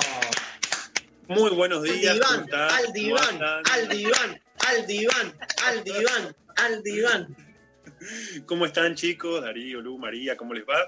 Bueno, vamos a hacer nuestra columna en esta ocasión sobre un tema que, que me estuvieron pidiendo, que es sobre las mujeres y el amor. Hace 15 días hablamos de los varones y el amor. Algunas personas se sintieron muy, muy identificadas, tocadas. este, y entonces, de, bueno, del otro lado también nos pidieron que hagamos el, el contrapunto con, no con el amor femenino, sino con las mujeres y el amor, ¿no? Este, y lo primero que quiero decir para hablar de este tema es que es difícil para un varón, para mí es de alguna manera hasta incómodo, diría, hablar de esto, ¿no? Este, para un varón no es fácil hablar de las mujeres y, y el amor, ¿no? Digamos, y más para un varón heterosexual, ¿no? Quiero decir. Este, sobre todo porque la perspectiva masculina para hablar del amor en las mujeres es muy conocida, ¿no? Digamos, es decir, hay dos grandes prejuicios que tenemos los varones a la hora de hablar de las mujeres y el amor. Por un lado, hay, diría, cierto idealismo que esconde como una expectativa de sacrificio, ¿no? Digamos, esperamos que las mujeres amen mucho. Y por otro lado, también los varones tenemos una particular condena sobre las mujeres con intereses egoístas. Esto es, aquella mujer que no pone por encima el amor de sus intereses narcisistas, la consideramos una mujer mala o cruel, ¿no? Digamos, algo que jamás haríamos con un varón. ¿No? O sea, hay un punto de vista donde, siendo varón, para hablar del amor y las mujeres hay que tener este reparo que es no caer en esa perspectiva tan este, masculina para hablar de lo que esperamos los varones de las mujeres que aman o cuando aman. Bueno, a mí lo recién, recién Lu Babieche-Copar, pasábamos un audio de Babieche-Copar que refiriéndose al expresidente decía, no quiere a nadie, no es una mujer sola y no quiere a nadie. O sea, si, si, no am, si quiere poder es porque no ama, si ama no Tal puede cual. querer poder. Tal cual, es mala, es cruel, ¿no? Digamos, es, capaz, es capaz de cualquier cosa, ¿no? O sea, una Exacto. mujer con intereses egoístas es capaz de cualquier cosa, ¿no? Digamos, si no, si no está dosificada por esa expectativa amorosa, tal cual. Ahora, lo que yo quiero situar entonces, después de haber hecho este, este reparo primero, ¿no? Es que en la práctica del, del análisis, que es de lo que yo puedo hablar, ¿no? Digamos, por lo general escuchamos ciertas escenas típicas en las mujeres. ¿no? Este, en principio hay un invariante que yo diría que es que muchas mujeres sufren porque se sienten, envalu- evalu- sienten evaluadas por su capacidad de amar. Las mujeres siempre tienen presente que van a ser evaluadas por los demás, por la familia, los amigos, la, la sociedad, lo que fuera. No son evaluadas en función de cuánto aman. Y a muchas mujeres les cuesta un montón correrse ese eje. ¿no? De no tener que estar en un eje de demostración amoroso. De hecho, cuesta mucho eventualmente para algunas mujeres decirle, bueno, que tienen que cuidarse un poco más, que tienen que pensar mejor en qué quieren ellas, ¿no? Digamos, esa vía como de, tratar de atenuar algo es muy difícil porque además esta especie de, de altruismo amoroso tiene raíces inconscientes muy profundas, que hace que a veces, aunque una mujer diga, sí, voy a pensar más en mí, no lo pueda hacer. Entonces, para pensar esas raíces inconscientes es que quiero presentar como tres escenas, diría, que yo la llamaría la escena de la pareja, la escena del amor propiamente dicho y una tercera que me la guardo para el final. En primer lugar, diría. ¡Bravo! ¡Bravo! Para ponerle un poco de tensión. No, no, pero ahí salió, ahí salió el Lutero genuino. Que no hay que decir todo de entrada, no, no. No, Pecker, ahí salió el Lutero genuino. Sí, vuelvo a esto entonces, decía, primera escena, la escena de la pareja, ¿no? Todavía, ¿no? Incluso en el siglo XXI, para muchas mujeres no tener pareja es motivo de sufrimiento. Es interpretado como que hay algo que falló, hay algo con lo que no pudieron, y ahí tenemos una cantidad de fantasías que van desde el no haber sido elegidas hasta haber perdido la oportunidad, en fin, ¿no? Digamos, más allá de que una mujer conscientemente pueda decir que quizás no necesita una pareja para estar bien, ¿no? Sin embargo, el sufrimiento del no tener pareja sigue teniendo alguna vigencia. Y lo que yo quiero subrayar ahí es que en este tipo de fantasías lo que se pone en juego siempre es algo relacionado al tener, ¿no? Digamos, es decir, lo primero que hay que ubicar es que la pareja aparece en relación a algo que se tiene, ¿no? Esto es tener pareja, ¿no? Y lo interesante es que, por decirlo así, el no tener pareja implica la vivencia, casi diría, como de estar privada de algo. ¿no? Digamos, esto es algo que es muy freudiano. Freud decía, bueno, eso quiere decir que la mujer se siente castrada. ¿no? Digamos, hay un punto en el que no estoy diciendo claramente que las mujeres estén castradas anatómicamente. ¿no? Es obvio que al cuerpo de la mujer no le falta nada. Incluso es claro que con su falta de pene, ¿no? Una mujer podría hacer un montón de cosas. Pero el punto es que cuando decimos la castración no estamos diciendo presencia, ausencia de pene. ¿no? De hecho, más bien quiero invertir la idea y diría que si hacemos equivalente la pareja al pene, ¿no? Podríamos decir que con el pene, por lo general, se hace bastante poco. ¿no? El pene es un órgano torpe, tiene pocas funciones, los varones apenas llegamos a dominarlo, ¿no? Más bien a veces nos domina a nosotros, ¿no? O sea, es, no hay nada más torpe, ¿no? Que querer tener un pene, ¿no? En este sentido. El punto es que sí, ¿no? Hay un punto en el, en el que no. Y, y además, yo tengo un amigo que dice algo muy interesante, ¿no? Como él dice, ¿no? Con eso que tienen las mujeres en las piernas, muchas veces logran tener todos los penes que quieran. En cambio, los varones apenas podemos tener uno.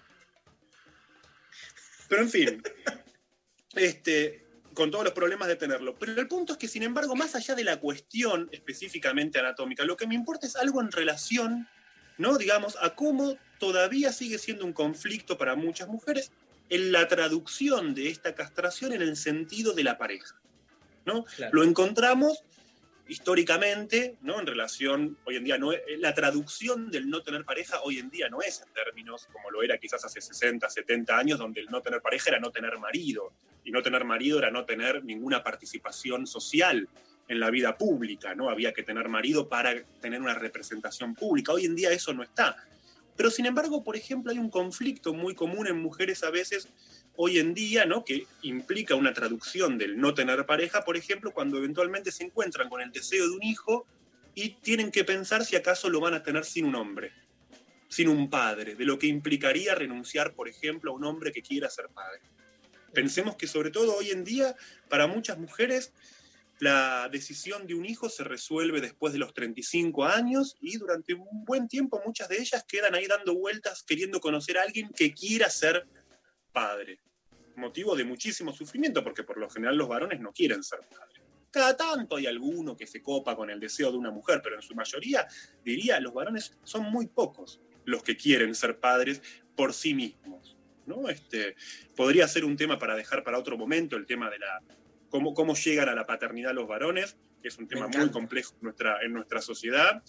Este, pero paso entonces ahora a un segundo punto, ¿no? O sea, decía, ¿no? El tener pareja sigue siendo algo ¿no? todavía presente, con una traducción distinta. Quizás hoy en día el tener pareja no es tener un marido, pero eventualmente quizás es sí tener un compañero eh, para avanzar con un deseo de hijo. Algo que, ¿no? Este, sobre todo hoy en día, ¿no? Digamos, lo que yo puedo contar al respecto es que muchas mujeres que han avanzado con el deseo de hijo, ¿no? Digamos, empoderándose sin recurrir necesariamente a la presencia de un tipo que funcionaría, ¿no? Como protector o garantía de algo, les ha ido maravillosamente bien, ¿no? Este, en ese sentido, ¿no? Digamos, a veces Este, el deseo de hijo no necesita validación en la figura masculina. Y me parece que eso es muy importante encontrarlo a veces. ¿no? Digamos, el deseo de hijo de una mujer a veces es suficientemente filiatorio. En todo caso, ahí sí quizás, ¿no? digamos, se juegan los complejos inconscientes de una mujer en torno a que no haya un padre, ¿no? Este, o a que no haya alguien que, que esté como compañero, pero hoy en día encontramos modos de crianza muy distintos y no necesariamente el varón es la figura bueno, de hecho venimos de festejar el Día del Padre ayer, ¿no? Y, hay muchas mujeres que, pueden ocupar perfectamente el lugar del padre, incluso mucho mejor que algunos hombres. Pasamos al segundo escenario que quería presentar, que es un conflicto típicamente amoroso y que me quiero referir a la cuestión de los celos. ¿no? Digamos, es claro que los celos son comunes en varones y mujeres.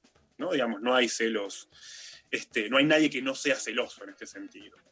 De hecho, incluso hasta acá, acá podríamos revisar algo que para Freud era bastante un prejuicio, diría yo. Para Freud los celos eran un síntoma típico de la histeria de las mujeres. Esto es para Freud, mujer celosa igual histérica.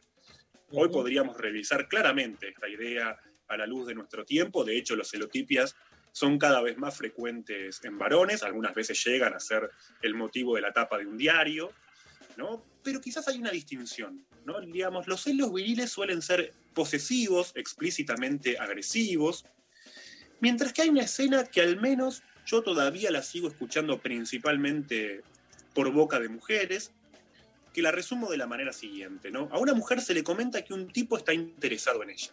Ustedes díganme si esto no pasa, ¿eh? Si no pasa, ustedes me dicen esto no pasa, ¿no? Y yo les voy a creer. Mirá la, mirá la cara de seriedad de Pecker. ¿no? Este, sometámoslo a, al tribunal que son ustedes. ¿no? Digamos, a una mujer se le comenta que un tipo está interesado en ella. Bien, puede ser que a ella no le interese ese tipo. Sí. ¿no? Quizá también hasta puede ser que lo desprecie un poco. Nada de esto hasta acá tiene que ver con la histeria, ¿no? Digamos, es una situación común. Sí. Cierto día ella se entera que este tipo que andaba atrás de ella ya no le da la bola que le da. No le interesa más no le interesa más, ¿no? Incluso hasta puede ser que se empiece a fijar en otra, ¿no? Este, lo que yo escuché en términos generales en estos años de práctica es que a la mayoría de las mujeres esto le molesta.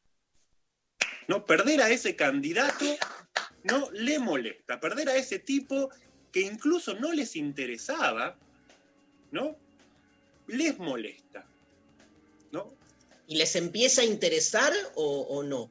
A veces sí, a veces no, pero no, no eso es lo de menos. Y a mí lo que me parece que es, que es, valioso en esto, esto, esto podría ser algo como diciendo, ah, qué histérica. Y yo diría, no tiene nada de histérico esto. Porque lo que muestra eso es que no le importaba el tipo, pero sí le importaba el deseo del tipo. Claro. Entonces ahí yo noto algo muy interesante, ¿no? Es esa antena que muchas mujeres tienen, los celos, antes que ser un síntoma, algo patológico, algo a reprocharse, algo que castigar, son muchas veces un radar que tienen algunas mujeres en su relación con el deseo. Los varones no suelen tener esa capacidad. Muy pocos varones tienen esa antena tan puntillosa para poder captar el deseo del otro. De hecho, los analistas sabemos ¿no? Digamos, desde para el sentido común, los varones son mucho más infieles que las mujeres. Los analistas sabemos que las mujeres son tan infieles como los varones, solamente que los maridos, los varones, no suelen darse cuenta, no se enteran. ¿no? Mientras que la antena femenina funciona ahí muy claramente para pescar cuando algo del deseo se fue para otro lado. Me encanta la palabra antena, me encanta. A mí también. Tengo una pregunta. A ver, María, sí. No, si se juega algo de, de la imposición social, lo voy a poner, de, de, hacia la mujer de ser como siempre un objeto de deseo de un otro, que siento que, está muy, que pesa mucho más que en los hombres eso, como que quizás no, los hombres no se sienten como que tienen que ser deseados para, no sé, no sé si lo estoy diciendo bien.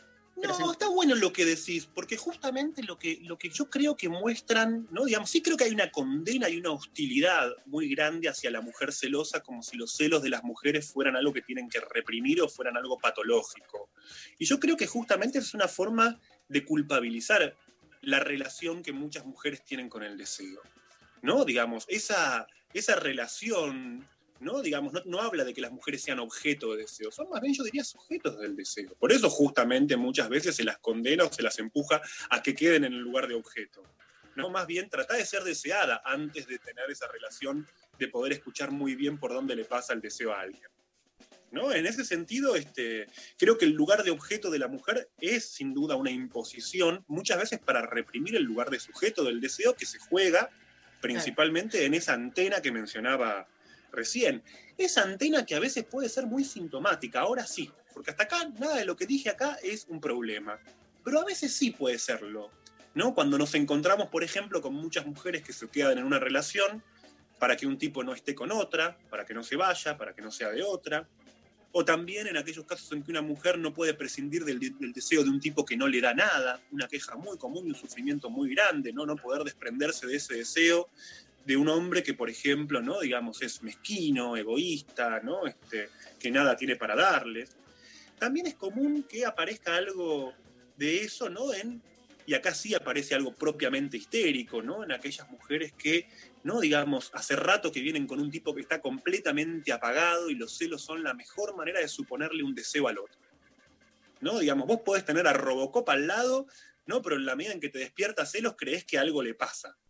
¿No? Es como cuando a veces dicen, lo que ocurre, ¿no? Es que, ¿no? Digamos, él en el fondo es bueno, él en, el fondo es tierno, pero no lo es conmigo.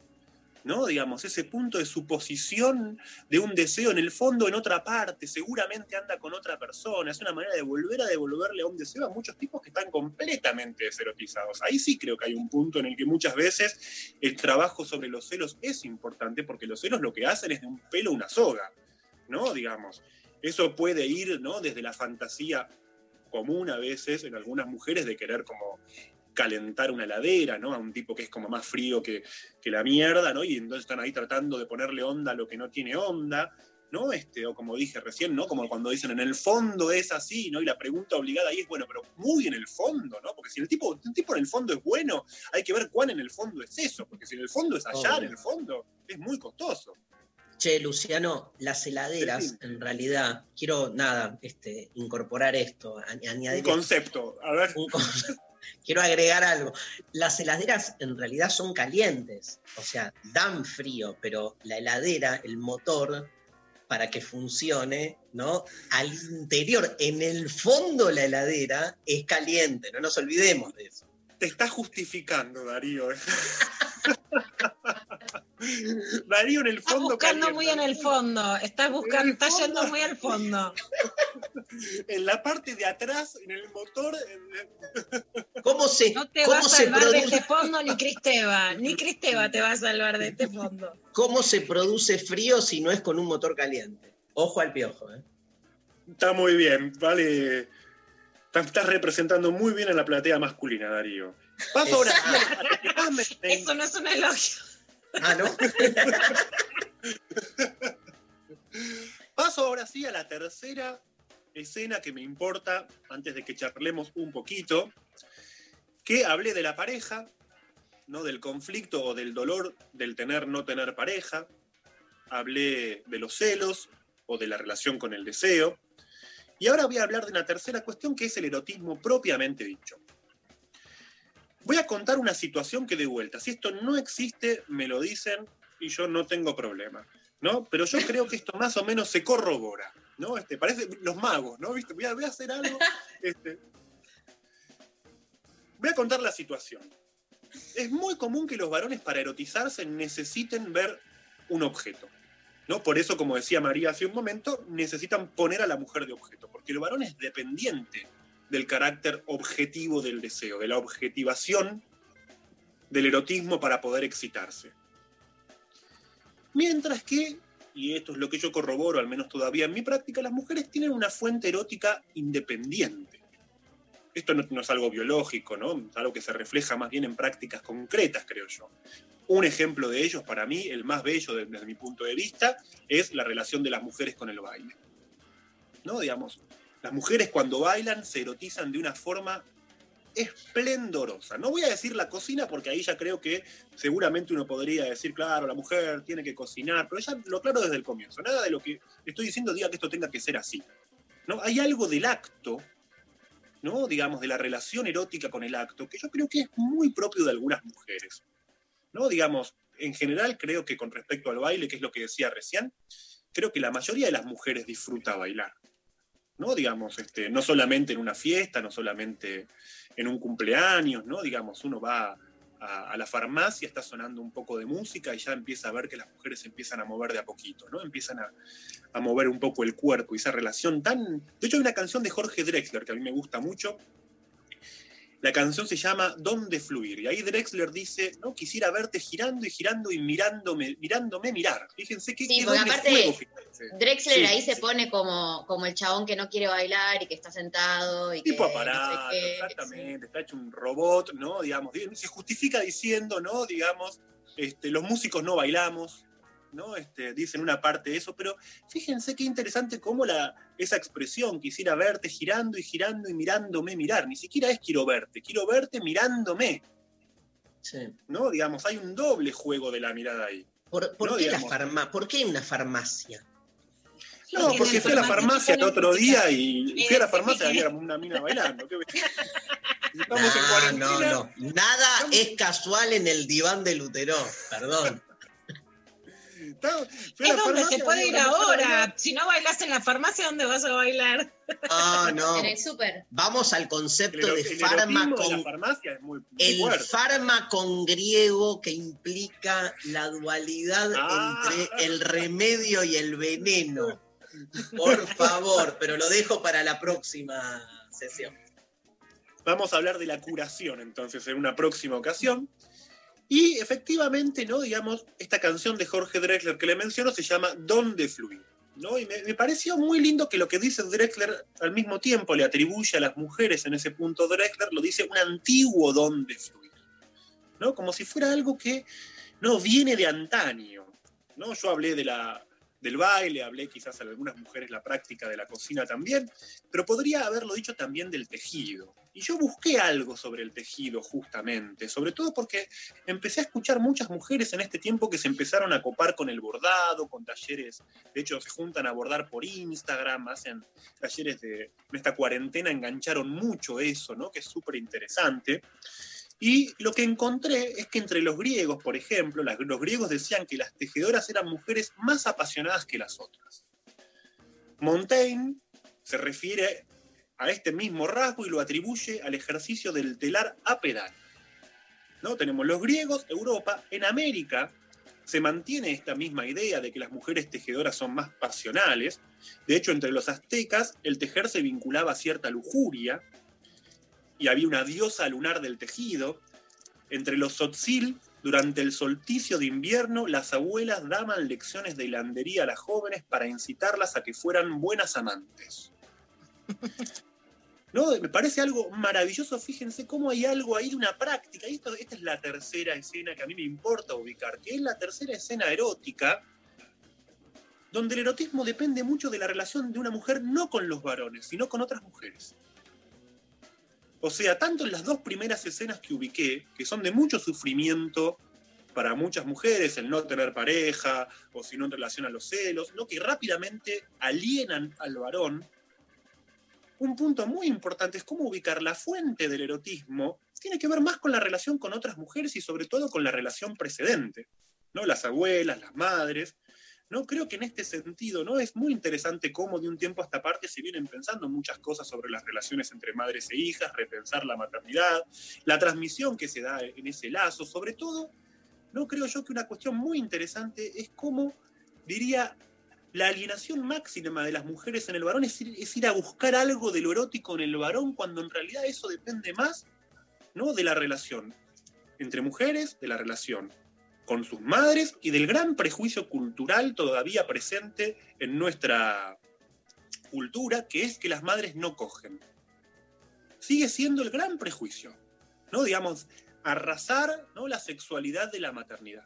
¿no? Y ahí yo creo que diría, uno podría recorrer esta- estas tres escenas que mencioné, como muchas veces el trabajo de análisis que hacen algunas mujeres, ¿no? Inicialmente llegan preocupadas porque no tienen pareja, después se encuentran, se empiezan a encontrar con las trampas que el deseo les genera muchas veces a través de enganchar o mal enganchar celosamente al otro, y finalmente muchas veces con el tiempo, gracias a la terapia misma, empiezan a encontrar algo de la fuente erótica, ¿no? Digamos, no tanto dependiendo de un varón, sino más bien en relación a algo más propiamente, diría, del vínculo femenino, fuente erótica independiente, como decía recién, ¿no? que más que depender de un erotismo es erotizante. Ahora sí creo que nos metemos en un tema muy complejo porque, como decía, todavía nuestra cultura es muy hostil a este prejuicio. Sigue siendo nuestra época muy freudiana porque es muy culpabilizadora de las madres que desean, de las madres que quieren coger, de las madres. ¿no? Esa idea todavía sigue siendo algo ¿no? que genera mucho, reza- mucho rechazo culturalmente. Con esto termino y ahora, ¿esto pasa o no pasa? Ustedes me dicen, ¿pasa o no pasa? ¿La farmacia es un lugar al que se va a bailar? Sí, por supuesto. por supuesto. De los prejuicios con las madres ni hablar. En la farmacia siempre, porque aprovechás donde podés. Ahí en el, en el, en el car- De hecho, un gran paseo de, de cuarentena es ir a la farmacia, ¿no? A, a enganchar algunas cositas. No, yo creo que lo que está buenísimo que compraste en la farmacia.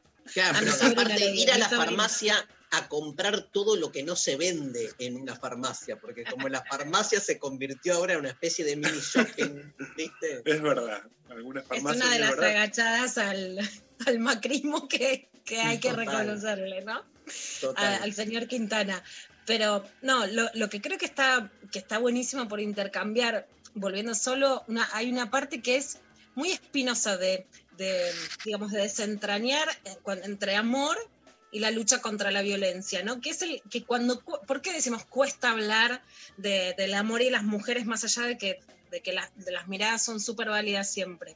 Bueno, porque porque para enunciar los discursos contra la violencia tuvimos que desarmar los discursos amorosos, ¿no? Y ahí sí quiero volver un poquito a lo de los celos, que justamente los que, lo que tuvimos que desarmar quienes luchamos contra la violencia es la idea de que los celos podían justificar un asesinato, en el peor de los casos un femicidio, que es uno de los discursos que yo llamo el nuevo negacionismo que están volviendo ahora, ¿no? Con, la, con el regreso de la ultraderecha, por ejemplo, en Uruguay una de, una de las diputadas de Cabildo Abierto, esta agrupación de ultraderecha que llegó al poder a la Cámara Legislativa en Uruguay, está diciendo de vuelta los hombres matan por amor, ¿no? O sea, lo Mm. malo es que no podemos terminar de enterrar esos viejos discursos que enlazaban amor con violencia para podernos dedicar a hablar del amor sin estar eh, sin estar contestando eso, ¿no? El amor y la violencia no tienen nada que ver. Es cierto que ahí en muchos varones se, se justificaban los celos, pero que en realidad los celos son por la idea de la posesión hacia las mujeres. Y con eso, por supuesto, que somos cuidadosas en no, en no hablar de los celos ligeramente en el sentido de no, de no justificarle a ningún varón y especialmente a ningún adolescente que haga de sus celos algo que puede ir creciendo hasta llevar a lastimar a, a una mujer, ¿no? Pero sí me pasó, de hecho, recuerdo bien los talleres de hablar, eh, hablando con pibes y pibas que quienes nosotras mismas hicimos este camino de decir, bueno, ¿no? De frenar la idea de que los celos justificaban la violencia, de que los pibes te contaran cómo se sentían celosos, ¿no? Entonces, bueno, de poder hablar algo con pibes que es, bueno, desarmar celos que pueden ser eh, positivos, que tienen un nivel de graduación, ¿no? Que es muy importante. Que te- una cosa es sentir algo y que, te- y que alguien te diga que se va con, de verla vestida, que otro lo mire y que te pase algo, a decirle, vos no estudias inglés porque no quiero que te veas con otros pibes, ¿no? Entonces, hay que poder cuestionar la violencia y desarmar la posesión o las acciones violentas, de entender que hay una cuota de celos que ahí circula. Y para poder hacer eso también entender, bueno, cómo, si, cómo funcionan los celos o, la, o el deseo de ser celada de las mujeres como legitimación a ser deseada y a ser amada. Y para eso, por supuesto, es también entender que hay veces que querés amor porque tenés mandatos y entonces, que- como, digamos, no querés que Babi Echecopar te diga, vos sos una mujer sola. Y si no te lo dice Babi Echecopar, te lo dice el verdulero, o tu tía, o una amiga, y eso resuena en la cabeza. Y hay veces que tenés deseos, y entre esos deseos están los celos, ¿no? O sea, para, para poder hablar de amor hay que separar la violencia sin creer que no tiene nada que ver, y también entender mismo- que... Lula, perdón, eh, quiero agregarte algo en tu línea. Sí. eh. Lo, lo mismo pasa con el, el ejemplo en el que Luciano ahí se detuvo, que es el de la cocina, que a mí me parece un ejemplazo de, la, de, ese, de ese erotismo, digamos, en in- intermujeres, este, la, poder separar, porque claramente si hay un lugar en el que más se fue construyendo esa relación asimétrica con el varón es la mujer en la Claro. cocina. Este, entonces, me parece que el- el- lo, lo que trae Luciana está buenísimo, que es que mucho de lo que escuchamos recién este, por parte de Luciano supone paridad. Digamos, una cosa es este, entendernos en ese juego de pareja, digámosle juego de celos de pareja, si la pareja parte, nunca hay igualdad en el sentido estricto, pero sí de una situación de pares, ¿no? Ahora, cuando hay una estructura social que ya de algún modo ha hecho del celo un justificativo para este, la reproducción de un acto de violencia que tiene que ver con el sostenimiento eh, asimétrico del machismo, claro, algo que puede ser bellísimo y que nos puede servir para repensarnos en nuestra relación con el otro, se nos vuelve exactamente lo contrario. De ahí el fármaco, ¿no? Digo, lo mismo que puede ser un, un remedio, termina siendo un veneno.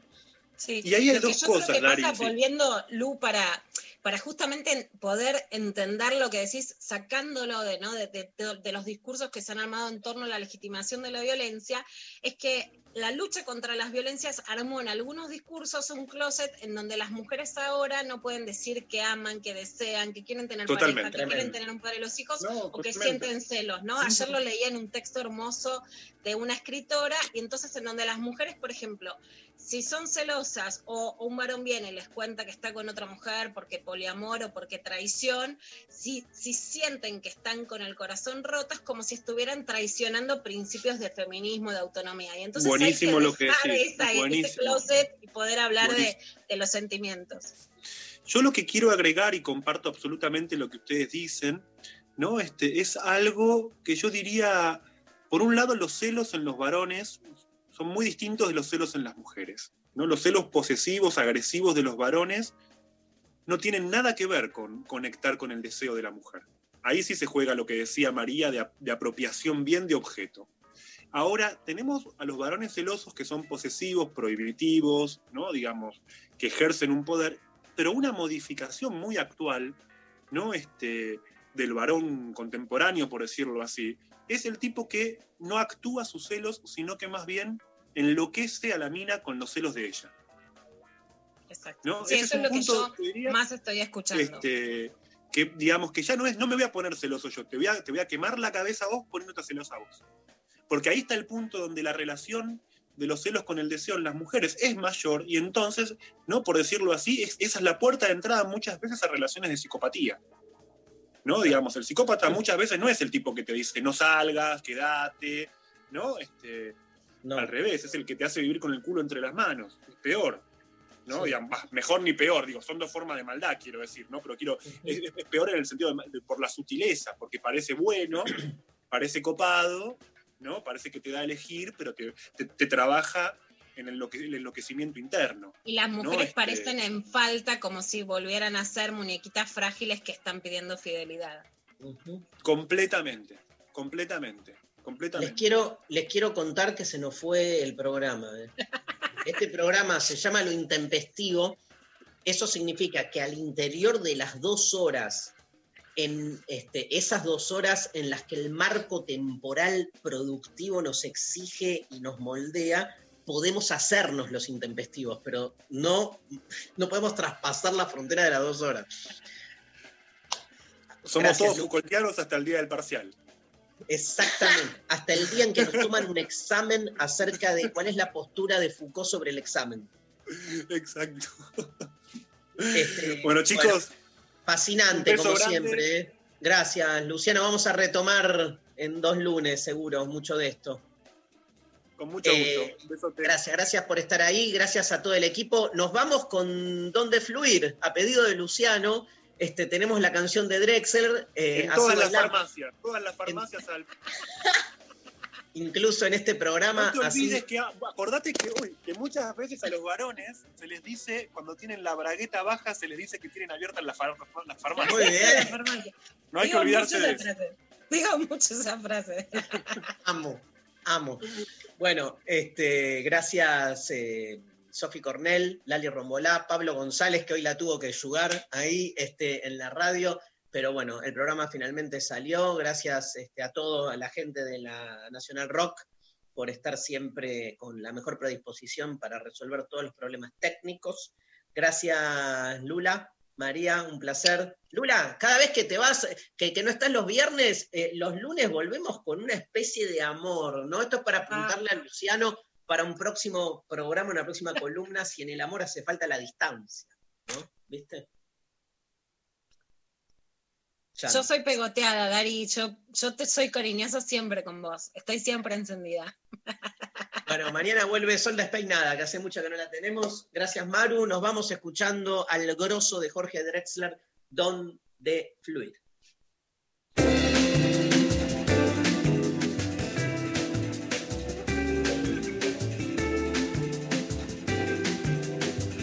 Los dos parlantes afuera, la música en el balcón, cayendo por la vereda en sonoro borbotón.